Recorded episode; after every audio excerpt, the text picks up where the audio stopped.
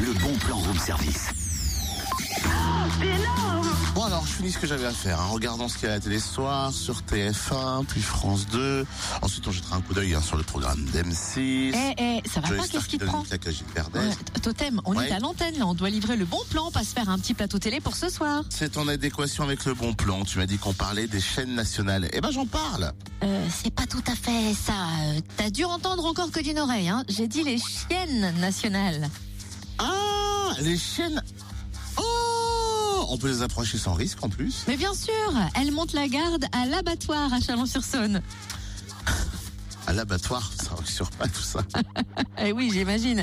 Mais on parle de l'abattoir, le Centre national des arts de la rue, tu vois, qui propose notamment Chalon dans la rue, donc tout va bien.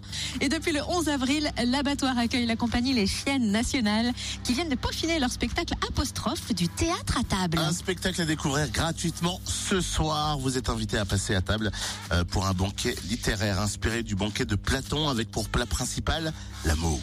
Un banquet singulier où envie, dégoût, désir et frustration se mêlent. Madame Bovary, Don Juan et d'autres héros romanesques s'inviteront à cette table, ainsi que des anonymes, des romantiques du quotidien. On passe à table à 19h30 à l'abattoir de Chalon-sur-Saône, c'est gratuit.